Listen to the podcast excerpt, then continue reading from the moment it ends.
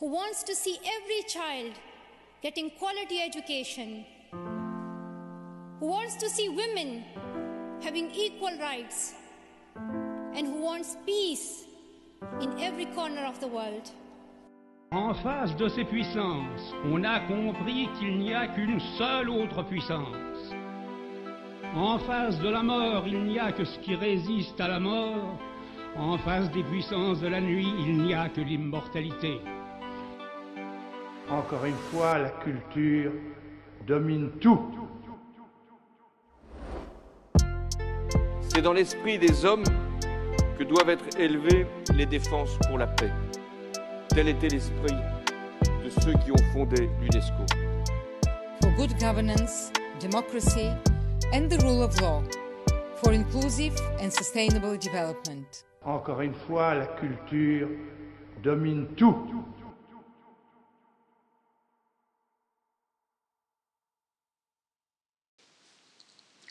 Bonjour à toutes et à tous. Vous écoutez Mariette Boudgour, en charge de la réalisation de ce premier podcast de l'antenne UNESCO. Un format qui devait voir le jour cette année et qui prend tout son sens en ce moment pour pallier à différentes rencontres physiques. Dans ces podcasts, nous aborderons les thématiques chères à l'UNESCO dans le but de sensibiliser les étudiants et d'instaurer un débat, une réflexion autour de problématiques actuelles qui touchent à l'éducation, à la culture, à la préservation des biens culturels ou aux sciences en règle générale. Aujourd'hui, nous allons parler d'éducation, puisque si l'on veut édifier des sociétés du savoir inclusive et donner un meilleur accès à l'information, il est important de rappeler quel type de discrimination subsiste et touche les personnes en situation de handicap. C'est pourquoi, à l'occasion de la Journée internationale du handicap, célébrée par l'UNESCO tous les 3 décembre et ce depuis 1992, nous allons traiter de la situation des étudiants en situation de handicap dans le système éducatif français, et ce notamment en temps de pandémie. Une thématique sur l'éducation en temps de Covid-19 que vous aurez l'occasion de retrouver prochainement lors d'une conférence organisée par l'antenne. Avant toute chose, je rappelle que la réflexion menée au cours de ce podcast n'implique que ses protagonistes, et je vous remercie de votre bienveillance pour ce premier podcast. Aujourd'hui, je reçois euh, deux étudiantes, plutôt euh, une étudiante et une jeune active maintenant, Héloïse et Mila, afin de parler euh, d'accès à l'enseignement, de discrimination et des enjeux de cette discrimination au moment de l'insertion professionnelle. Donc j'espère que vous allez bien toutes les deux et je vais vous laisser euh, vous présenter chacune euh, successivement euh, vos études, votre handicap, quel rapport vous entretenez avec ce handicap. Donc Héloïse, je te laisse commencer. Oui, alors moi je m'appelle Héloïse, donc je suis sourde profonde bilatérale des deux oreilles. Et donc, je suis étudiante en troisième année dans une école de sciences sociales. Et voilà, après, mon rapport euh, à mon handicap est plutôt apaisé. Je suis plutôt bien avec ça pour euh, le moment. Et du coup, moi, je m'appelle euh, Mila. donc, je suis infirme moteur cérébral ou paralysée cérébrale, ça a deux noms. Et donc, ce qui veut dire que je suis en fauteuil et je, voilà, je me déplace uniquement en fauteuil électrique ou manuel. Euh, et donc, j'ai fait des études de psychologie clinique. Et je viens d'être diplômée. Et par rapport à, mon rapport à mon handicap, euh, c'est plus apaisé qu'avant, mais on va dire que j'ai encore du chemin à faire. D'accord. Donc, on va commencer euh, très vite avec une question qui est assez large, mais on va, vous inquiétez pas, réduire ensuite la focale. Euh, sur euh, le type de discrimination qu'on peut relever dans l'enseignement supérieur par rapport à vos expériences. Et éventuellement parler d'intégration sociale aussi. Je ne sais pas qui veut commencer, peut-être euh, Mila? Oui, au niveau de donc, pour ma part, les discriminations sont moins nombreuses dans, l'enseignement supérieur pour moi qu'elles ont été au lycée ou au collège, par exemple. Euh, des discriminations, euh, je trouve que moi, surtout par rapport au fait qu'en fait, euh, au début de l'année, on a qui permet ensuite d'avoir une année beaucoup plus, on va dire, apaisée. On sait ce qu'on a et on sait ce à quoi on a droit. Il y a des, aménagements. Par exemple, dans les aménagements que moi j'avais, le tiers-temps, donc pour, les, pour les examens, Euh, J'avais par exemple euh, en amphi une table qui était mise à ma disposition, qui était au devant de l'amphi. Et euh, notamment le fait de pouvoir faire son emploi du temps en avance par rapport aux autres étudiants, qui permet de, vu que j'ai une très grande fatigabilité, ça ne veut pas dire que c'est idéal. Ça me permettait de, de, par exemple, décider de me lever plus tard certains jours pour dormir plus, des choses comme ça. Rapport à ce dispositif-là, justement, est-ce qu'il marche vraiment dans les, les facs? Est-ce que Alors oui, c'est, c'est mis en place, enfin, c'est vraiment mis en place dans le sens où il y a vraiment des étudiants qui sont payés pour ça. Euh, il y a une autre possibilité? Euh, donc, c'est des personnes qui vont prendre les cours euh, pour vous et qui vont vous les envoyer. Sauf qu'en fait, on ne sait pas sur qui on va tomber. Ça peut être des personnes. euh, donc, c'est des personnes qui sont payées pour ça. Après, c'est- pas, c'est pas idéal du tout. D'accord. Et il n'y a pas de, véri- de véritable vérification euh, de qui prend les notes pour... Non, non, non, du tout. Dans tous les cas, ça implique un quotidien assez euh, fatigant, en fait, de Oui, fatigant. devoir se Oui. déplacer partout dans les salles de TD. euh. Oui, oui, oui, c'est sûr. Oui. Et toi, Héloïse? Oui, bah alors par rapport à, à la question euh, vraiment en tant que telle sur s'il y a plus de discrimination ou non dans l'enseignement supérieur, je dirais que c'est assez mitigé parce que il y a des discriminations dans le secondaire au lycée. Le truc c'est que dans l'enseignement supérieur on les retrouve, mais on a plus de marge de manœuvre euh, pour les réduire. C'est-à-dire qu'on a beaucoup plus de droits en termes de compensation, il y a beaucoup plus de moyens aussi qui sont mis en place. Et du coup, euh, c'est vrai que les effets des discriminations sont un peu diminués. Ça, c'est vraiment la chose que j'ai remarqué euh, en rentrant dans les études sup. Après, moi, personnellement, je suis dans une école qui a beaucoup de moyens euh, financiers pour euh, ces En étudiants situation. en situation de handicap. Et donc, c'est vrai qu'ils mettent beaucoup de choses en place. Donc, euh, j'ai oublié de préciser dans la présentation de handicap, mais c'est important pour euh, que les gens puissent comprendre. Moi, je suis appareillée à droite, ce qui me permet d'avoir une petite récupération euh, auditive. Et je m'appuie essentiellement sur la lecture labiale. Euh, et donc, par exemple, dans mon école, euh, ils mettent en place euh, un dispositif de vélotypie, qui est donc le sous-titrage en direct que vous avez pu voir, par exemple, pendant le confinement, quand il y avait les discours officiels, etc. Donc, ça, c'est quelque chose qui coûte, très cher. Ça coûte comme euh, 250 euros de l'heure, et j'en ai pour mes cours, donc c'est vraiment un, un luxe que j'ai. Mais par exemple, il va y avoir des gros problèmes de coordination entre les acteurs de mon école qui organisent ça, donc entre la responsable du pôle handicap, la régie, euh, le professeur et la personne qui est en charge de faire la vélotypie, qui fait que des fois, j'ai plein de cours où j'ai la vélotypie, la personne est vraiment en train de taper le cours, mais en fait, euh, je ne l'ai pas devant moi parce que euh, tel a oublié de prévenir un tel, il a oublié de prévenir un tel, et donc c'est souvent des choses comme ça. Les preneurs de notes, c'est la même chose. Euh, C'est-à-dire que euh, déjà, il y a la volonté ou pas du preneur de notes. Moi, j'ai eu beaucoup de preneurs de notes qui faisaient que des copier-coller des diapos. Et quand, quand on essaye de les prendre en face à face et qu'on leur explique, bah, en fait, là, non, euh, tu ne dois pas faire ça et tout, ils font mine de ne pas comprendre. Et voilà, ça, c'est des questions de plus euh, de relations euh, humaines. Mais après, euh, moi, ce que je trouve compliqué dans la prise de notes, c'est qu'on a un preneur de notes différent par cours. Donc, moi, par exemple, en deuxième année, j'avais huit cours différents. Donc, j'avais huit preneurs de notes. Donc, huit manières de prendre des notes différentes, euh, huit manières euh, d'utiliser des, abréviations différentes. Et en fait, il faut bien se mettre, euh, faut bien garder à l'esprit qu'on a ça qui se répète à chaque semestre. Donc, euh, là, je suis en troisième année d'études, a eu euh, 8 fois 4 preneurs de notes euh, différents. Donc, c'est toute une acclimatation au début qui est très compliquée à gérer et qui est fatigante.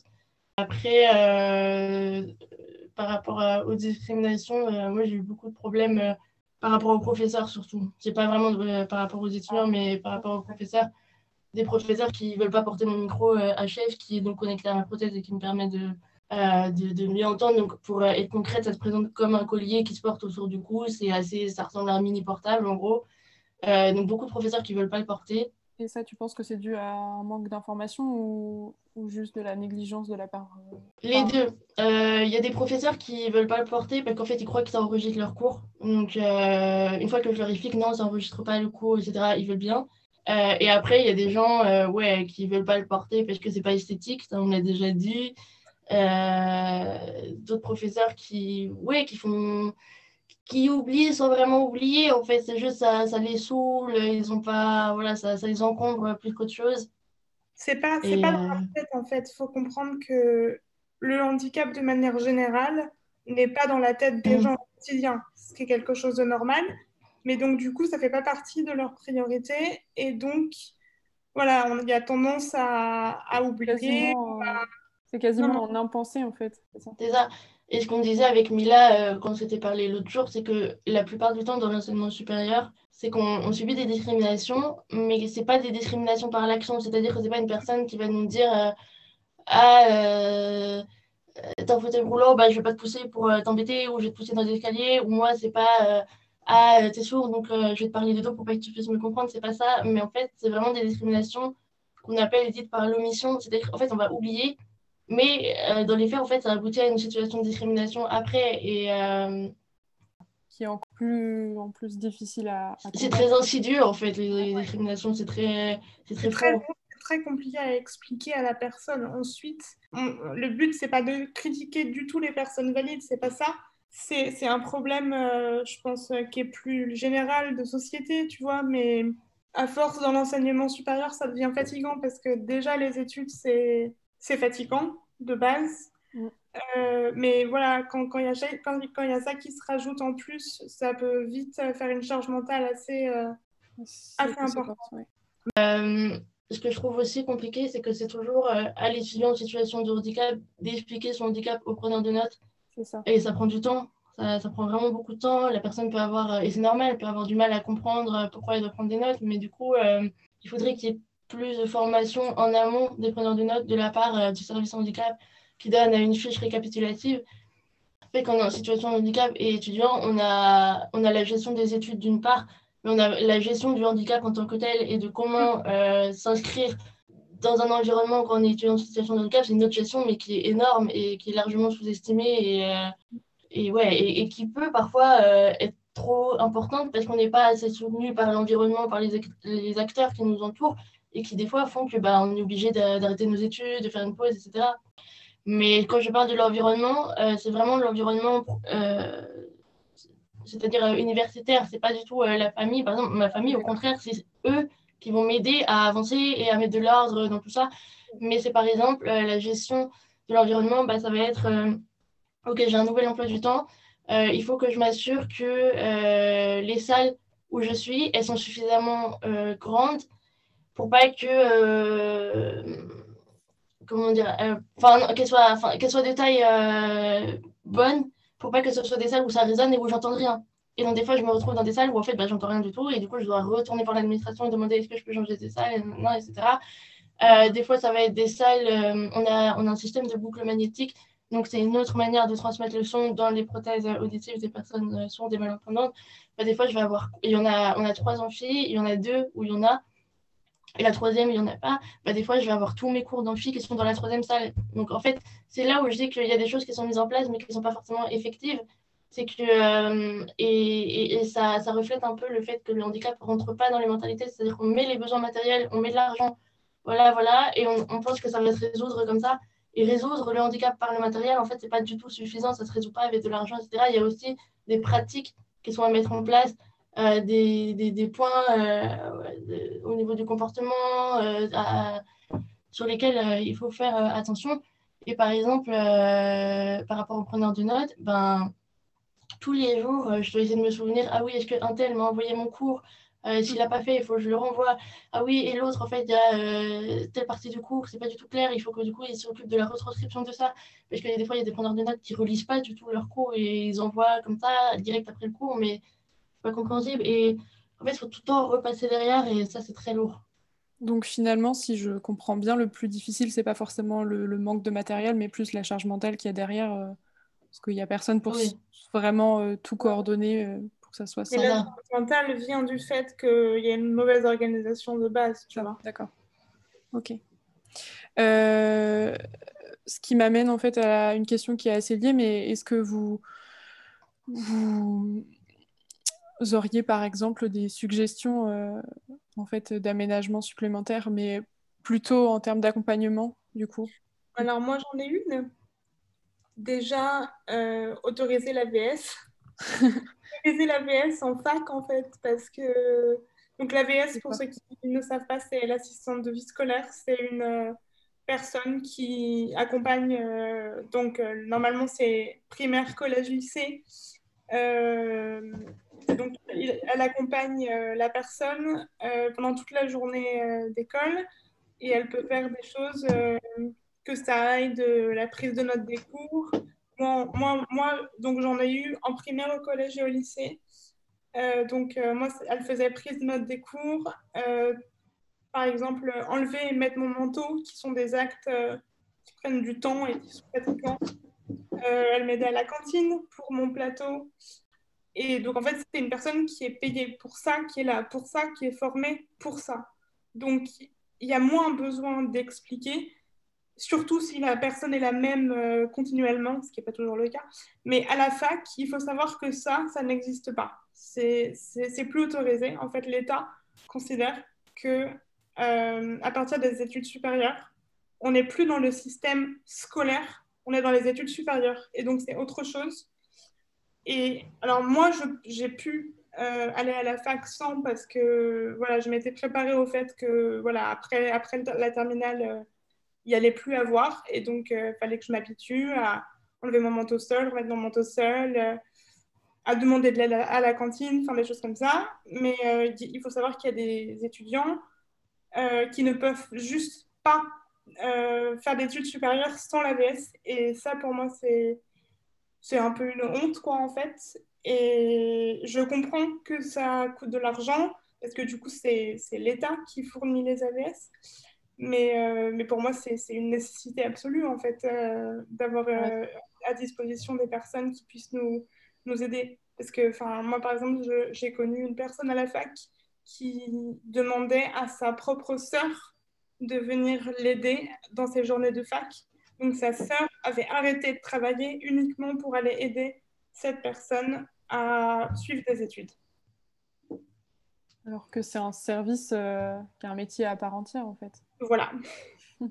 c'est ça. C'est-à-dire c'est pas les personnes font pas ça bénévolement, quoi. Les personnes sont payées pour faire ça. Donc, euh, ça permettrait aussi peut-être, je sais pas, d'avoir plus d'emplois. Enfin, voilà. Donc, pour moi, ça, c'est quelque chose qui est, qui est, vraiment primordial. Une meilleure, euh, une meilleure réussite pour vous. Mm. beaucoup moins mm. d'angoisse. Ça m'aurait clairement permis d'être moins fatiguée, en tout cas pendant toute ma période euh, de fac. Ça, c'est sûr. Et moi, j'ai juste une petite chose à, rajouter par rapport à les suggestions euh, qu'on pourrait proposer. Je suis d'accord avec euh, Mila sur. alors, juste maintenant, ça s'appelle AESH. C'est accompagnant des élèves en situation de handicap. Ça a changé le nom pour que. C'est vrai. qu'il y ait de confusion. Mais oui, les AESH, ça serait vraiment bien parce que, certes, Mila et moi, on s'en est à peu près sortis pendant les études mais il euh, faut voir en fait à quel prix on s'en est sorti. Voilà. Et euh, ce que je dirais d'autre aussi, c'est embaucher beaucoup plus d'agents salariés euh, en charge du service handicap. Par exemple, moi, dans mon école, il y a une seule personne qui gère tous les aménagements de tous les étudiants de situation de handicap. Et on est 10 000 étudiants dans cette école. Donc, il doit y avoir, je ne sais pas du tout combien il y en a, mais ça fait beaucoup trop pour une seule personne. Et et donc, euh, par rapport au fait que ça coûte cher, c'est vrai. Mais euh, il y a une expression que j'aimais bien de Jérémy Bourgois, qui est un, un membre qui fait partie euh, de la Commission nationale pour les personnes en situation de handicap, qui disait que certes, l'inclusion, ça coûte cher, mais en fait, l'exclusion des personnes en situation de handicap, c'est encore plus cher. Donc, en fait, on a tout intérêt à investir parce qu'on apporte des compétences, parce que voilà, l'exclusion, ça coûte beaucoup plus cher, et qu'après, on se retrouve dans des institutions. Voilà. Je suis en train de, penser à quelque chose. Ça peut aussi venir. Enfin, moi, j'ai eu une expérience vraiment positive avec un, professeur qui lui-même décidait de lui-même d'adapter ses formats d'examen aux, personnes handicapées, aux différents handicaps. Donc, par exemple, euh, dans ce cours, euh, donc il y avait donc moi et une euh, jeune fille malvoyante et euh, normalement, le, le, handicap, l'examen aurait dû être euh, passé par écrit. Et c'était vraiment trop compliqué pour cette personne. Et donc, le professeur a juste dit, euh, sans même demander au pôle handicap ou quoi que ce soit, il a juste dit à cette étudiante, bah, tu vas le passer à l'oral. Voilà, c'est tout. Et enfin, même ça, ça sera plus facile pour toi. Et voilà, donc il y a aussi des, des comment dire, des, des choses individuelles qui peuvent euh, aider. Quoi. parce que je me rappelle d'un de mes profs, justement, euh, qui, face à une, étudiante qui était aveugle, savait pas du tout gérer la situation en fait. Il n'y avait aucune coordination entre les services et les professeurs en fait. Mm. Ça dépend vraiment des, ça dépend vraiment des personnes en fait. On pourrait parler de ça aussi, c'est que ça implique aussi un sentiment un peu de, culpabilité tout le temps en fait au quotidien. Alors de toute façon, enfin je trouve, moi après ça dépend vraiment des personnes handicapées, mais en tout cas pour moi, le handicap euh, s'accompagne d'un, ça s'appelle un complexe du fardeau. Donc c'est l'idée que tu es un fardeau et que, et que donc, euh, genre, tu vas, tu vas compliquer la vie des gens de par ta présence, en gros. Et moi, c'est un truc que j'ai beaucoup ressenti euh, dans ma scolarité de manière générale et à la fac euh, particulièrement. Et c'est quelque chose voilà, qu'il faut gérer au quotidien. Mais c'est ouais, c'est pas le truc le plus agréable, on va dire, à ressentir. Quoi. Quand on te le fait ressentir vraiment vraiment beaucoup, c'est pas, pas, pas, cool. le, le, le, fait même que vous soyez pas super bien, enfin, qu'il n'y ait pas d'organisation et de coordination entre les, les, professeurs et qui vous facilite même pas la tâche, ça vous fait ressentir dans, comme un fardeau en fait, comme si vous deviez mmh. oh, oui, vous, vous battre. Je sais plus de quoi tu parlais, mais là, le deuxième point dont tu parlais. je parlais du complexe du fardeau. Ah oui, bah alors moi c'est totalement l'inverse. Euh, je l'ai beaucoup ressenti au collège, au lycée quand j'étais voilà, plus jeune. Et euh, la fac, non, la fac ça a été vraiment pour moi le pas le révélateur, mais ça, ça a beaucoup changé parce que déjà ça m'a permis de mieux connaître mes droits, euh, vraiment ce à quoi j'avais droit, parce qu'au collège, au lycée, en fait, on m'avait jamais dit, bah en fait, tu as droit à ça, ça, ça, ça, ça, alors que quand je suis arrivée dans mon école, on me l'a plus dit. et le fait qu'on ait droit à plus de compensation, ben on prend plus conscience aussi de notre condition euh, qu'au euh, collège ou au lycée où en fait on fait genre euh, t'as pas du tout de handicap et tu dois tout faire comme les autres en fait. Donc, voilà, moi c'est plutôt l'affaire inverse que ça m'a fait. C'est un peu inversé pour moi, c'est marrant. Enfin, pas totalement parce que le côté tu n'as pas du tout de handicap et on te traite comme si tu n'avais pas de handicap au collège et au lycée, mm. je l'ai connu. Mais par contre, mes droits, je les connaissais au collège et au lycée et j'étais hyper soutenue et les compensations, elles étaient présentes parce qu'en fait, au collège et au lycée, j'avais, comment dire, euh, en fait, j'étais suivie dans un, endroit qui s'appelle un CESAD. Donc, en fait, c'est un, lieu de rééducation où tout est centralisé. Donc, en fait, j'avais toutes mes rééducations au même endroit. Et c'était aussi une équipe qui était là pour euh, me suivre euh, dans mon quotidien et dans ma scolarité. Et donc, en fait, au collège et au lycée, il y a quelque chose qui s'appelle le PAI, le projet d'accompagnement individuel. Et c'est un truc qui, est mis en place euh, au début de l'année, un peu comme la médecine préventive, sauf que là, c'est fait en équipe pluridisciplinaire, donc avec euh, les professeurs, les personnes qui font ta rééducation, les médecins, euh, des représentants du système scolaire français. Il y a plein de choses. Et ça, ça me permettait vraiment, moi, d'avoir l'impression que j'étais prise en charge, accompagnée. Et la VS enfin l'AESH aidait aussi énormément à ça parce que du coup j'étais euh, j'avais mais comment ça se passait euh, quand tu as arrêté le CESAD après et que tu as retourné en inclusion? Et en fait j'ai arrêté le CESAD vraiment à 18 ans donc à la fin de euh, à la fin du lycée en fait. Donc ça, a coïncidé avec mon entrée à la fac si tu veux. Ok. Bah, en fait là je pense que c'est une chose dont on voulait parler avec Mila mais qui est important de préciser c'est que nous, nos parcours euh, scolaires ne sont pas du tout représentatifs de la diversité des parcours euh, des étudiants euh, en situation de handicap. C'est-à-dire qu'en France, il y a un peu trois types de parcours quand on est en, situation de handicap. Soit on va être dans une institution spécialisée où on ne va pas du tout être en inclusion avec les personnes dites valides. Moi, c'est ce qui m'est arrivé de mes 3 ans à mes 8 ans, par exemple. J'ai été en école spécialisée. Voilà. Et après, il y a euh, ce qu'on appelle, euh, c'est un peu plus une formule euh, hybride où on va être en inclusion, mais dans un dispositif spécialisé. Donc, ça va être tout ce qui est CLIS, les ULIS, où ça va être des classes rattachées à l'école ordinaire. Et, de et la troisième chose, c'est l'inclusion scolaire complète, où là, bah, de manière individuelle, on est dans la classe. voilà. Et donc, moi, j'ai toujours été en inclusion ordinaire complète. Ces deux témoignages illustrent la diversité des parcours et la diversité des profils que cette question soulève. En effet, depuis la loi de février 2005, l'orientation et les aides accordées aux jeunes en situation de handicap sont prescrites par la Commission des droits et de l'autonomie des personnes handicapées, la CDAPH.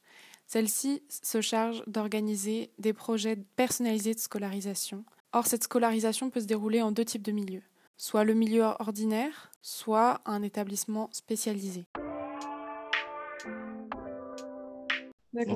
Ça, ça joue aussi beaucoup sur euh, ce qu'on dit.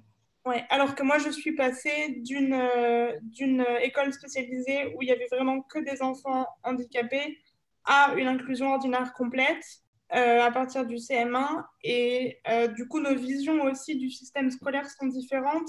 Et moi, par exemple, j'ai été suivie dans un CESAD, mais Héloïse, pas forcément.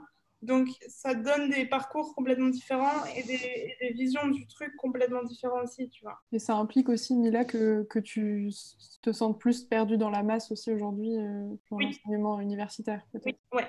Après, euh, les étudiants euh, sont aussi d'une grande aide et j'ai aussi reçu, tu vois, de l'aide de mes amis. Enfin, par exemple, j'avais pas de preneur de notes, mais par contre, vu que parfois les profs sont extrêmement rapides euh, en amphi et voilà, moi je prends des notes à l'ordinateur, mais je suis plutôt rapide, mais parfois je suis vraiment très fatiguée et je, je peux plus, genre je m'arrête quoi.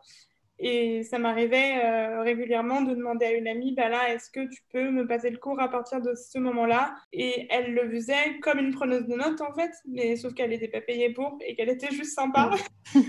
de solidarité. Voilà, un peu de solidarité. Mais ça, c'est un avantage de l'enseignement supérieur, j'ai trouvé, c'est qu'il euh, y a beaucoup plus de solidarité qu'au collège et au lycée. Et, euh, et c'est beaucoup plus simple de, ouais, de demander de l'aide. Ce qui m'intéresse, c'est de savoir si, par exemple, le, le, la politique, elle agit comme un biopouvoir, c'est-à-dire qu'elle pathologise encore plus euh, ce qu'on va appeler bah, justement le, le, handicap et les, les, personnes hors normes, entre guillemets en, discriminant, euh, par exemple, mm. par un masque qui ne permettrait pas de, de voir l'élève. Bah alors moi, le Covid, c'est vrai que ça a changé beaucoup, beaucoup de dimensions dans ma vie euh, personnelle et euh, étudiante, et enfin toutes les dimensions en fait de ma vie. D'une part, dans la vie professionnelle, le fait que les masques soient obligatoires sur les lieux de travail, c'est quelque chose de très compliqué à gérer. Euh, c'est-à-dire qu'on est un peu coincé de partout. C'est-à-dire que lire sur les lèvres sur un Zoom, c'est très compliqué. Donc déjà, euh, les cours en ligne, c'est pas top, c'est voilà, quelque chose de pas très chouette. Donc quand mon école euh, m'a dit, bon, la troisième année, ça va être tout en ligne, etc., j'ai beaucoup insisté pour faire un stage. Mais que je voulais pas revivre ce que j'avais fait pendant le confinement, même si voilà, j'avais eu des aménagements, ça m'avait quand même beaucoup fatigué. Donc, je me suis mise euh, en quête d'un stage. Et pendant que je recherchais mon stage euh, cet été, le gouvernement a annoncé le port obligatoire du masque euh, sur les lieux de travail. Et là, je me suis dit, ça va être extrêmement compliqué. Déjà que c'était un peu compliqué dans la vie de tous les jours, mais si vous voulez porter le masque dans les transports, bon, de toute façon, c'est pas dans les transports qu'on fait nos meilleurs amis en général.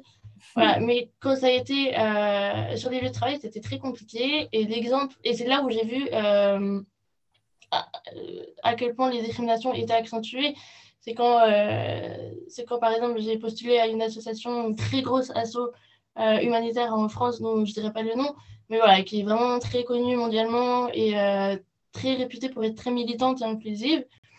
J'ai passé l'entretien, j'avais posté mon CV, j'ai passé l'entretien, j'ai été sélectionnée, etc. Et ils m'ont rappelé en me disant, voilà, vous étiez notre candidate préférée, vous aviez euh, le meilleur profil, vraiment votre parcours correspond pile poil à, mhm. au poste euh, qu'on recherche.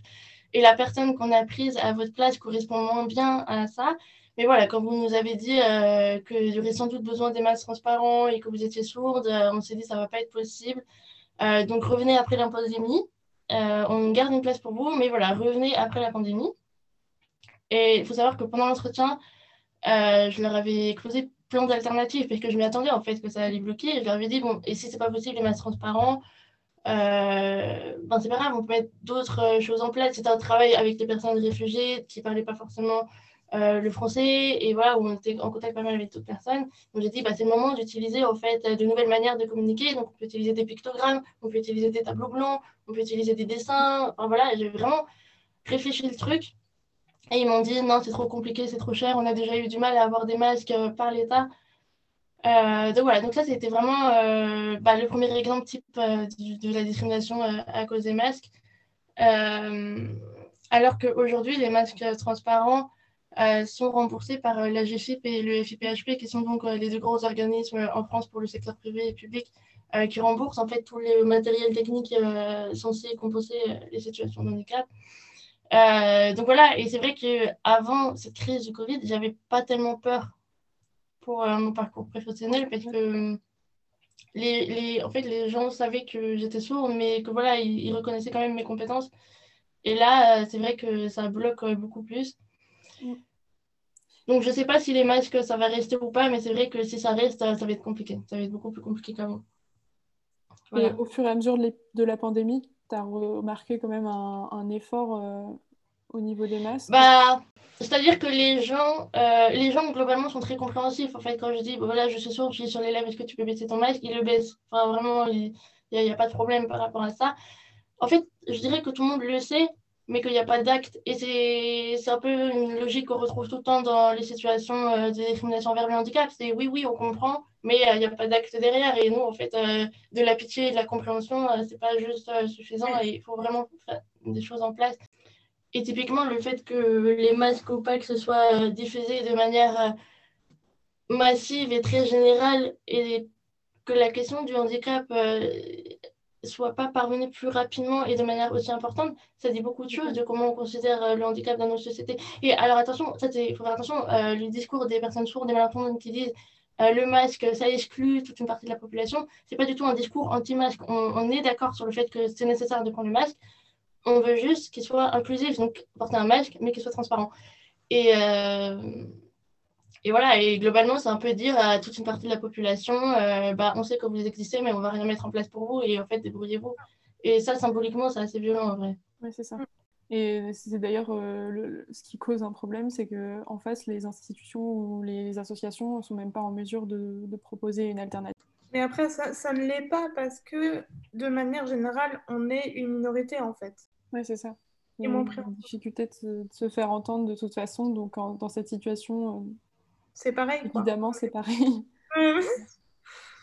Et euh, d'accord, très bien. Et du coup, on peut, on peut parler euh, de, justement d'insertion professionnelle, parce qu'on a parlé des stages, mais j'imagine qu'en termes de, de se projeter dans, dans l'avenir, c'est compliqué, quoi.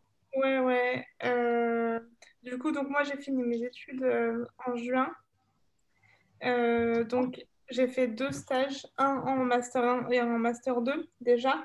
Donc ça, ça m'a donné une bonne euh, idée de ce qu'allait être euh, la recherche d'emploi euh, dans le futur. Il faut savoir que la recherche de stage est, est, compliquée de manière générale pour tout étudiant. En tout cas, enfin moi de ce que je connais en psycho, c'est compliqué. Mm. Mais alors pour les étudiants handicapés, il y a une couche en plus qui se rajoute parce que bon déjà disons qu'on appelle, euh, enfin, disons qu'on envoie des candidatures à 200, 200 structures différentes.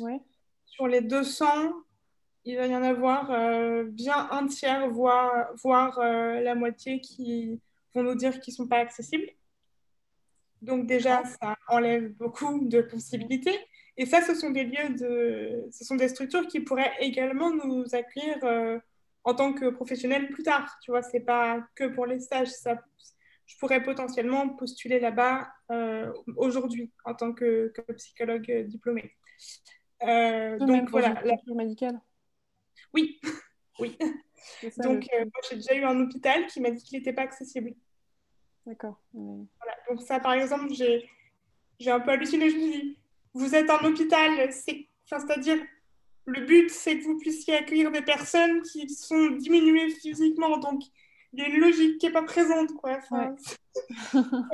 Euh, voilà. Et euh, après, ils peuvent être euh, accessibles, mais par exemple, ils vont me recevoir en entretien, puis tout de suite, ils vont me dire, premièrement, donc nous, nos toilettes ne sont pas adaptées. Nos toilettes ne sont pas adaptées. Donc, bah, forcément, tu te dis super. Donc, ça veut dire que je vais passer des journées de 7 heures à pas aller aux toilettes, c'est bien.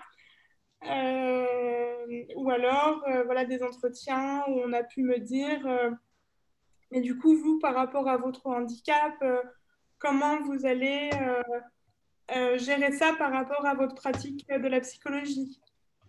Et ils me disent ça comme si je n'étais pas au courant que j'étais handicapée.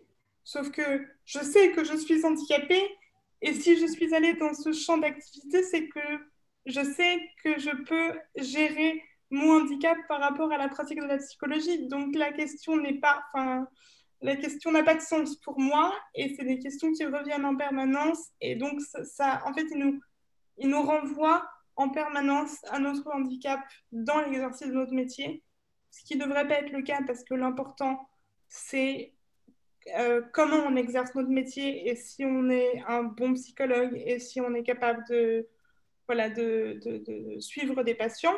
Après, il ne faut pas non plus nier le handicap, c'est-à-dire que le handicap est présent, le handicap est là, surtout dans le domaine de la psychologie, le handicap va pouvoir euh, impacter le patient possiblement. C'est-à-dire que le handicap, souvent, ça fait peur. Donc, les patients, possiblement, ça va leur renvoyer quelque chose de négatif. Mais en fait, dès qu'on a conscience de ce genre de choses, le problème est résolu. Et juste euh, là, un petit aparté, en fait, le problème, c'est que la mention, euh, l'étude du handicap, de manière générale, est très, très, très, très peu présente euh, dans les études supérieures, excepté évidemment quand on, se dirige vers un métier d'éducation spécialisée, voilà, qui, qui nécessite, où on va travailler avec des personnes en situation de handicap. Mais par exemple, si on regarde les programmes de l'éducation nationale en primaire, au collège, au lycée, essayez de vous souvenir d'un cours où on a parlé du handicap. En fait, ça n'existe pas. C'est très, très, très peu présent. Et c'est là aussi où il faut voir qu'en fait, euh, le manque de connaissances euh, du handicap aujourd'hui dans la société en France, ça vient aussi du fait que, que ce n'est pas inclus non plus dans l'éducation qu'on nous dispense. Je le vois très bien en histoire où c'est vraiment les grands absents ah oui, de l'histoire en fait, on n'en parle quasiment jamais. Bon, déjà, on ne parle jamais des femmes, mais. Oui, voilà, c'est ça. Et euh, il y a aussi que du coup, toutes les études aussi. En fait, on ne parle jamais du handicap, mais du coup, les... le fait d'étudier le handicap comme un objet de sciences sociales, parce que ça l'est vraiment aujourd'hui, bah, en France, ça l'est pas du tout, alors qu'aux États-Unis, en Angleterre, euh, il y a les disability studies qui sont très, très, très développées. Et en France, euh, ça l'est pas du tout. Et ben, le fait que ce ne soit pas un domaine d'études à part entière, ça fait que ça a du mal à venir sur euh, le devant de la scène et qu'on puisse vraiment le prendre au sérieux. Et justement, par rapport à l'étranger, est-ce que vous avez une expérience euh, différente de... Oui, par rapport à ça, j'allais dire, euh, Héloïse, quand tu as parlé de, Disability Studies et de, de l'Angleterre et de l'Amérique, moi, j'ai vécu un an à Dublin. J'ai fait une année Erasmus à Trinity College, donc en Irlande. Euh, et en fait, euh, déjà, la vision du handicap est totalement différente euh, là-bas. Ils, vont beaucoup plus facilement aider sans se poser de questions, de manière très volontaire. Donc déjà, ça, c'est complètement différent et je pense que c'est une mentalité un peu globale. Et en plus de ça, par exemple, à Trinity College, il y a ce qu'on appelle un Disability Officer. Donc c'est une personne qui est chargée de euh, s'occuper de tout ce qui est en lien avec le handicap sur le campus. Il a une équipe pour l'aider. Et donc moi, euh, quand je suis allée euh, donc à Dublin, donc je, en fait, je, suis allée au Trinity College avant même de commencer mon année pour visiter le campus et parler à, ce, à, cet homme-là et parler de mon handicap en lien avec mes études là-bas. Et donc, il m'a tout de suite expliqué euh, que voilà, le, le, le, campus était accessible. Il m'a expliqué quel lieu était accessible, quel lieu ne l'était pas. Il m'a tout de suite expliqué quels étaient mes droits. Euh, il m'a tout de suite expliqué que, par exemple, euh, ils étaient, eux, en lien avec une, une société qui permettait d'offrir des, des, des, aides de vie. Donc, c'est une société qui embauche des, souvent des jeunes filles, mais aussi des, hommes pour euh, aller euh, aider au quotidien les personnes handicapées euh, dans, différents, dans différents endroits. Et donc, ils, nous proposent, eux, de nous mettre en lien avec ces aides de vie et voilà, c'est beaucoup plus fluide et clair et, et, facile qu'en France. Parce qu'il euh, bénéficie d'AVS en fait. Alors non, parce qu'elle elle ne nous accompagne pas euh, scolairement. Mais par exemple, moi j'ai besoin d'aide euh, le matin pour m'habiller, pour me préparer. C'était une personne qui venait pour que j'évite de me lever par exemple à 6 heures du matin pour aller à mon cours à 8 heures parce que ça me prenait 2 heures de me préparer, tu vois. ça me fait gagner du temps, de l'énergie, tout ce que tu veux. Et euh, par exemple, euh, donc, donc il faut savoir que Trinity College, c'est un campus, donc il y a des habitations sur le, dans l'université, il y a des lieux de vie, en fait, des appartements, des, dortoirs, et il y a des appartements adaptés. Et donc, j'ai pu faire la demande d'un appartement adapté, j'ai pu vivre sur le campus, qui est quand même ce qui facilite grandement l'accès aux études, parce que si j'avais pas eu ça, j'aurais dû chercher un appartement dans Dublin qui était accessible et donc ça m'aurait fait du temps de transport le matin. Enfin, ça aurait tout changé. Et bon, après, le, pardon, c'était ma bouteille d'eau. L'accès à l'appartement, euh, comment dire, j'ai dû faire beaucoup, beaucoup, beaucoup de démarches administratives pour demander cet appartement adapté. Donc c'était long et compliqué. Mais par contre, une fois qu'on l'a, c'est tout, c'est fini. Tu es dans un appartement qui est adapté à tes besoins. Il n'y a plus à se prendre la tête de est-ce que je vais pouvoir euh, prendre ma douche le matin euh, de manière facile. Enfin, voilà, des choses qui sont. Euh, L'aménagement au quotidien te permet en fait de, de te projeter à l'étranger dans un, dans un cursus. Tout est différent. Donc le fait d'avoir ça qui est déjà mis en place et qui est vraiment facilité parce que là, par contre, la communication euh, avec les différents acteurs euh, en Irlande, elle est, elle est, elle n'a rien à voir, elle est formidable. Enfin, les gens, les gens se parlent vraiment. Ça change tout. D'avoir une bonne communication, ça change tout. Et euh, une fois, donc, ça a mis très longtemps à, à, être mis en place, toutes les, tous les aménagements dont j'avais besoin. J'ai dû m'y prendre un an à l'avance. Par contre, à partir du moment où c'est mis en place, n'as plus à poser de questions. C'est fait, quoi. Ça roule. voilà. C'est le cas de le dire. Mm. Alors qu'en France, euh, j'aurais tendance à dire, et ça va rejoindre un peu les questions précédentes, mais en France, j'ai l'impression qu'on remet en fait souvent en cause le handicap. C'est-à-dire que même si on a eu des démarches euh, l'année passée, etc., dans la nouvelle année, on va redemander, en fait, mais est-ce que tu es bien sourd Est-ce que si? Moi, par exemple, il y a, en fait, il y a une sorte de. ça vient aussi du fait que mon handicap est invisible, mais par exemple, au lycée, j'avais une professeure qui m'avait dit euh, à propos des études supérieures Non, mais tu sais, Louise, si tu veux faire des études supérieures, il va vraiment falloir euh, apprendre à entendre. Et elle voyait absolument pas le problème de dire ça euh, en face d'une personne sourde.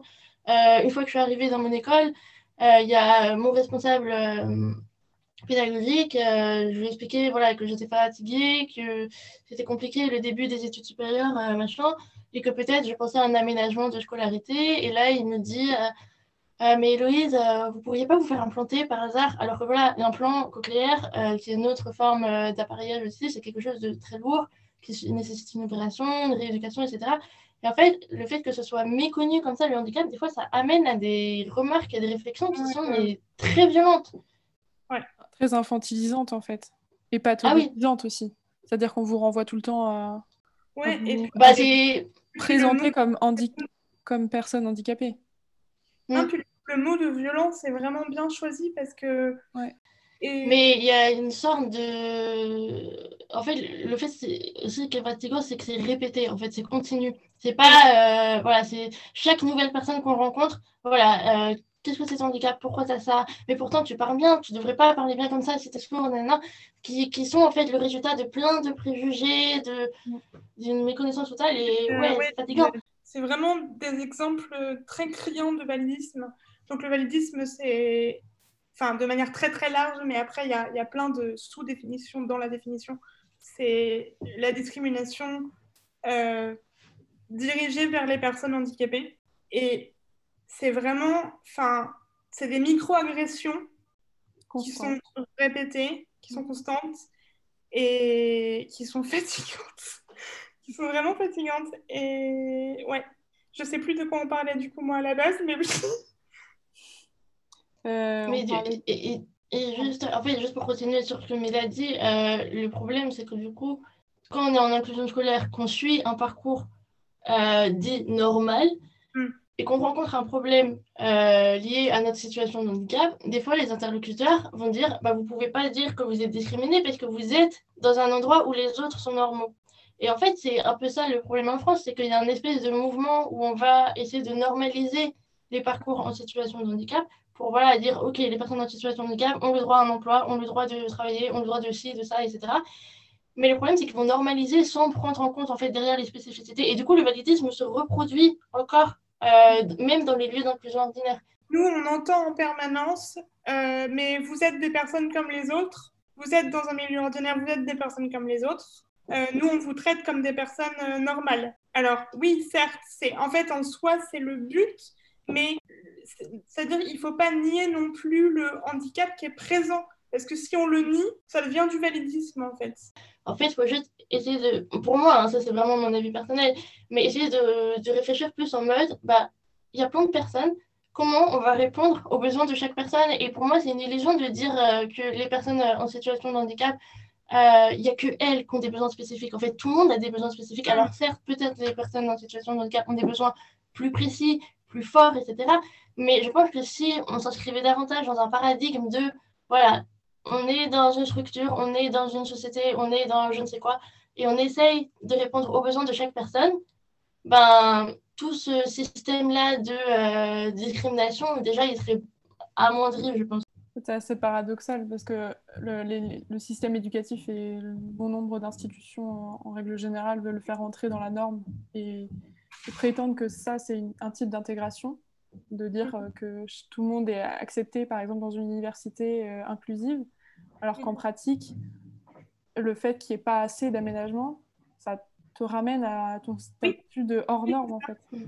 C'est ça, Donc, en fait, à l'intérieur, il y a même... Euh, c'est une grande... C'est-à-dire que... En fait, de, de... les gens veulent à tout prix normaliser, normaliser, inclure, inclure, inclure. Mais en prenant en compte le handicap, parce que le handicap est là. Le handicap existe. Enfin, je veux dire, c'est quelque chose c'est comme ça, il existe. Il faut le prendre en compte. C'est voilà, c'est tout. Euh, les politiques d'inclusion sociale en, France ne prennent pas assez en compte l'entièreté des besoins de la personne. Ça mm. répond à moitié. Et, euh, et du coup. Euh... En fait, c'est comme si on niait une partie de ce qu'on est. C'est ça. Et du coup, ça nous surhandicape, en fait, contradictoirement. Parce qu'en fait, ça vous, ça vous rajoute une, une charge mentale supplémentaire. Voilà, c'est ça. Si j'ai bien compris, c'est que le plus gros problème, c'est que même si on, met en place des aménagements, ils ne sont jamais vraiment adaptés, donc ça vous, ça vous rajoute un poids qui est celui mm. de devoir coordonner chaque aménagement. C'est toujours mm. à vous de vous présenter comme tel et de, devoir mettre euh, en place les choses. Bah, il y a aussi le fait de tout le temps euh, la charge mentale de la gestion du handicap, mais aussi de simplement euh, justifier son handicap. Je pense que moi, je suis assez à l'aise avec ça aujourd'hui, mais il y a des personnes, et notamment à mon stage, je travaille avec des personnes en situation de handicap qui ne sont pas forcément à l'aise avec le handicap.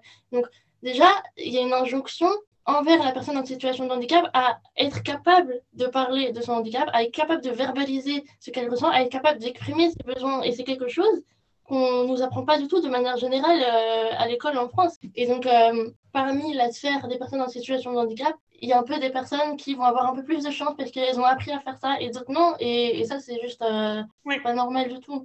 Ouais. En fait, c'est tout un processus de conscientisation du handicap et de compréhension de soi qui, qui en fait est présent pour toutes les personnes même qui ne sont pas en situation de handicap, mais qui peut-être est un peu plus important pour nous. Et il y a un élément qui peut aider dans cette phase de conscientisation du handicap, c'est un peu bah, les acteurs extérieurs. Et, c'est vrai que moi, dans mon école, euh, il y avait beaucoup de situations de discrimination dont je ne me suis pas rendu compte jusqu'à ce que je rencontre euh, une association de solidarité étudiante euh, vers qui je me suis dirigée parce que voilà, il y avait un cours où j'avais pas de preneur de notes. Le professeur n'était pas du tout compréhensif, il ne voulait pas me passer de support de cours, il ne voulait pas porter le micro, etc. Enfin bref, j'allais pas valider ce cours. Et en fait, je lui ai fait un peu un récapitulatif de tout ce qui se passait dans mon école. Et euh, ils m'ont dit, mais en fait, c'est pas normal tout ça. Et des fois, quand il y a une autre personne en face de vous, euh, valide, qui vous dit, mais en fait, ce que tu vis là, c'est pas normal, et bah, ça débloque plein de choses. Et moi, c'est vraiment à partir de ce moment-là où j'ai rencontré cette association et des personnes valides qui m'ont dit, mais en fait, ça, c'est pas normal, que ça a débloqué plein de trucs et, et que. Euh, et les personnes peuvent être valides ou handicapées d'ailleurs. Et par rapport à. Bah là, on parle pas mal d'enseignement supérieur, mais vous pensez pas, euh, comme moi, vous qui êtes aussi en sciences sociales, que que le, plus important, il devrait se faire dès le plus jeune âge, ne, serait-ce que juste pour vous, enfin, euh, à l'école, euh, non mais vous avoir des, des, cours qui vous font prendre conscience de vos droits et, et même juste euh, de vous apprendre à, à en parler et, et, apprendre aussi aux valides tout simplement oui, voilà, c'est ce que je voulais dire. Il ne faut pas que ce soit des cours juste pour nous, non, non, que ce soit des cours pour l'ensemble. Euh, voilà. Évidemment. Mais euh, oui, très clairement. Et euh, ça, c'est super important. Et aussi le. Fasse pour tous et dès le début, quoi. Enfin, Parce que ça, ça joue très tôt, en fait, finalement, sur même juste votre rapport aujourd'hui. Complètement. C'est ça. Et aussi, dans le système en primaire, au collège, au lycée, moi, je trouve qu'il y a une chose que les profs devraient obligatoirement faire s'ils ont un élève en situation de handicap, ils doivent proposer euh, la possibilité euh, à l'élève de parler de son handicap aux autres élèves ou euh, que le professeur en parle. Après, l'élève, il dit oui ou non, voilà, il fait ce qu'il veut. Mais moi, en primaire et collège je n'ai pas eu un seul prof qui est venu me voir en me disant, voilà, Héloïse, est-ce que tu as envie qu'on parle euh, de ta surdité. Et du coup, j'avais euh, toute ma classe qui ne comprenait pas qu'est-ce que c'était le micro autour du cou, qui ne comprenait pas pourquoi moi je levais souvent la main, pourquoi je regardais le cahier de l'autre euh, voisin, et du coup, ils croyaient que je copiais. Du coup, après, ça créait des tensions interpersonnelles, etc. Et ça, proposer en fait cette possibilité-là aux jeunes, je trouve que ça pourrait débloquer vraiment beaucoup de choses. Mais si la sensibilisation était faite dès le plus jeune âge, comme Mariette le dit, il n'y aurait pas ce problème-là. Oui. C'est des schémas qui se répercutent forcément sur le, supérieur. Euh, en primaire, au collège et au lycée, euh, ce côté tabou du handicap, euh, je l'ai effectivement ressenti parce que soit on ne me posait aucune question, soit on me posait des questions de manière ultra maladroite parce que justement, il n'y a pas de sensibilisation qui est faite et on ne se rend pas compte de ce qui peut être blessant ou pas. Mm.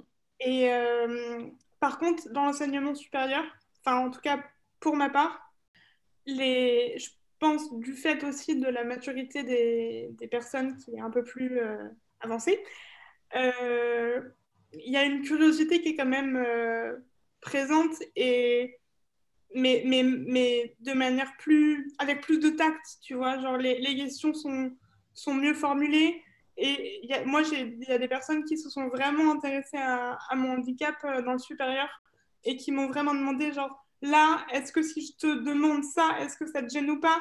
Est-ce que si euh, je... Est-ce que tu veux que je te propose de l'aide ou pas? Parce que ça, c'est quelque chose, par exemple, euh, moi, il y a des gens qui m'ont apporté leur aide sans que je leur ai demandé. Et c'est quelque chose qui est très gênant. Mm. Je ne dis pas que le fait d'apporter de l'aide est négatif, c'est pas du tout ça. Moi, je trouve qu'il faut toujours demander à fond de nous apporter de l'aide. Par exemple, on m'a déjà aidé à enlever mon manteau sans que je le demande. On me touche, en fait, quand on m'aide à enlever mon manteau. Mm. Et voilà, le, le côté euh, respect de l'intimité, respect de la sphère euh, De l'intégrité, en fait. De, de, tes propres choix. Ça n'est pas du tout présent.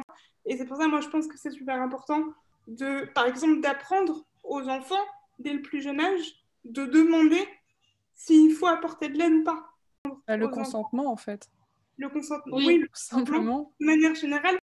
Et c'est pour ça que je pense aussi que c'est super intéressant cette discussion parce que ça montre qu'en fait tous les comportements qu'on doit avoir envers les, les personnes en situation de handicap, c'est pas, ça ne doit pas juste euh, concerner cette sphère-là. En fait, c'est des questions de, de manière d'être euh, générale, comment on vit en société, comment voilà, comment on communique ensemble. Et moi, ce que je dirais, c'est pour les personnes euh, valides qui ne savent pas trop comment se comporter avec les personnes en situation de handicap, en fait, il faut demander, mais plutôt que agir. Après, vous verrez bien en face de vous, si la personne n'a euh, pas envie de répondre, bah, en fait, vous le voyez, et là, dans ce cas-là, vous peut-être qu'il y a des personnes en situation de handicap qui n'ont pas envie d'en parler, voilà, il faut respecter. Mais le plus important, moi, je trouve, c'est pas d'agir et euh, après, demander, en fait, euh, est-ce que c'était bien? Et euh, moi, par exemple, j'ai pas mal travaillé avec des personnes déficientes visuelles. il y a quelque chose que j'ai appris récemment et qui m'a beaucoup, beaucoup, beaucoup choqué, c'est que les personnes déficientes visuelles, quand elles traversent, quand elles sont dans la rue, par exemple, très très souvent, mais vraiment 9 fois sur 10, il y a une personne valide qui va prendre le coude, la main de la personne, qui va aider, qui va aider entre guillemets la personne déficiente visuelle à traverser, alors que la personne, elle était en pleine phase de concentration, en train d'écouter les bruits des voitures, etc., pour savoir quand elle pouvait traverser. Et la personne ne demande même pas, en fait, est-ce que tu veux aller à cet endroit-là? Donc juste demander, communiquer. C'est, je trouve que c'est la meilleure des choses qu'on puisse faire. communiquer pour redonner en fait euh, la, la, l'humanité, parce que quand euh, quelque part, quand quelqu'un vient t'aider sans te demander, c'est que tu considères euh, juste la personne comme euh, des objets. Oui, c'est ça. Mm. Mm. Et, et, en fait, la notion qui est vraiment sous-jacente à, tout ça, c'est comme tu l'as dit, Mariette, c'est vraiment le consentement. Et c'est vrai que les mm. personnes en situation de handicap, très souvent, il nous arrive des choses pas du tout, du tout, du tout, du tout consenties. Ça, c'est un vrai problème, en fait. Et je pense que si on pose vraiment le mot consentement, ça peut choquer, surprendre certaines personnes, mais en fait, des fois, au bout d'un moment, il faut poser les mots et dire euh, ce que c'est, en fait. C'est juste du mm. consentement. Et le consentement, il passe aussi par, euh, quelque part, euh, une meilleure visibilité, même des personnes en situation de handicap, dans le sens où, à partir du moment où c'est des personnes valides qui font qui sont au sommet des institutions et qui sont ah au sommet de, du système éducatif, on peut pas forcément euh, décréter qu'elles sont inclusives, dans le sens où elles ne prennent pas forcément en compte euh, l'expérience propre de, d'une multitude d'individus qui vivent des choses, euh, euh, par exemple, ne serait-ce que vos deux situations, euh, un, handicap visible ou un handicap invisible, on voit bien que... Par exemple, par rapport à ça, c'est vrai qu'il n'y a, y a, pas de, de représentants de l'État qui, qui, sont en situation de handicap, en tout cas pas à ma connaissance. Et je sais que, par exemple, en Amérique, pendant le mandat d'Obama, il a engagé euh, une activiste de manière générale dans le milieu du handicap euh, qui s'appelle Judy Human, qui est une personne handicapée. Et il l'a engagé, je crois, si je ne me trompe pas, qui a permis d'avoir un, impact concret sur la vie des personnes euh, handicapées. Et, ça, c'est quelque chose, je pense, qu'il faudrait que ça arrive, on va dire, dans pas longtemps en France. Ça serait quand même assez utile qu'il y ait au moins une personne handicapée qui puisse donner son, son, point de vue sur la situation, même si, euh, encore une fois, voilà, euh, tout handicap est différent et toute personne handicapée euh, vit les choses différemment. C'est ça, et ton, ton intervention bah, va m'amener à la conclusion parce que on a, on a quand même bien, bien parlé de, de... Ça soulève un point important, c'est-à-dire que l'éducation a, a, tellement d'importance dans la, dans la prise de confiance euh, des individus et dans la prise de qui permettent euh, de se projeter dans un avenir euh, presque gouvernemental, de, de oui de pouvoir, enfin d'empouvoirment presque on pourrait dire, et, et, justement le, des représentations aussi. Des représentations, c'est-à-dire qu'il faut donner sa chance sa chance à tout le monde et puis il faut donner aussi des perspectives, c'est-à-dire ambitieuses à tout le monde mm. aussi, pour pouvoir prétendre à des postes importants de représentants, de travailler dans des associations, dans le politique, pour pouvoir faire avancer les choses. Enfin, c'est un, cycle en fait. C'est vrai que, comment dire, euh, quand, on ne se voit pas dans les médias et à la télé, voilà, quand on n'est pas représenté, on a, a l'impression qu'il y a certaines choses qui ne sont pas accessibles en fait. Et c'est pour ça que oui, d'avoir des représentants où on se voit, en fait, on se voit représenté en tant que personne handicapée euh, avec, des, avec des responsabilités, avec des postes, euh, des postes qui vont avoir un impact euh, sociétal important. Ça, nous, ça nous... Bah, en fait, le, mot, le mot anglais, c'est l'empowerment. Et c'est vraiment cette notion-là qui est hyper importante et qui passe effectivement par, euh, par l'éducation et par notamment l'éducation dans les études supérieures. Il y a tout le problème de ce qu'on appelle l'inspiration porn, c'est le fait de, comment dire, de représenter les personnes handicapées comme des personnes inspirantes, mais, mais, mais pour des choses qui ne sont pas inspirantes du tout. Mm. Et en fait, on nous martèle avec ces représentations-là dans les médias qui, qui, sont quand même assez cocasses. Enfin, par exemple, et ça, ça donne lieu à des situations après moi, dans, en tout cas dans ma vie quotidienne. Je suis déjà sortie en boîte et on est venu me voir et on m'a dit Oh là là, qu'est-ce que tu as du courage d'être là? Alors que j'étais en boîte, je veux dire, à, être pris au sérieux en fait. il faut qu'on soit plus euh, ouvert d'esprit tous. c'est ce que je dis, mais euh, voilà, vraiment euh, être plus curieux sur les gens qui nous entourent, essayer de comprendre leur fonctionnement et essayer de se déconstruire un maximum au quotidien pour voir que bah, non, tout n'est pas acquis, tout n'est pas inné, qu'il y a des choses que certaines personnes font, qu'il y en a d'autres, bah, ça leur prend des années de faire, qu'ils ont besoin de rééducation, etc. Je pense que voilà, c'est essayer de de partir, de pas d'oublier tout ce qu'on a appris, mais voilà, de réussir à avoir un regard critique sur la propre éducation qu'on a pu mm. avoir. De pas essentialiser, de, de communiquer. Voilà, des choses comme ça qui participent à, à, des, à, des, clichés sur le handicap et qui nous aident pas ensuite, nous, à... Oui, oui. Et d'acheter des masques transparents. C'est ça. eh bien, je vous remercie beaucoup toutes les deux pour votre témoignage et pour euh, la réflexion qu'on a pu mener ensemble euh, au cours de cette heure. Quant aux auditeurs, euh, merci pour votre écoute. Euh, vous pouvez retrouver ce podcast sur toutes les plateformes audio et sur notre blog où il sera également retranscrit en script. N'hésitez pas à prolonger cette discussion en commentaire et à partager ce podcast. À très vite!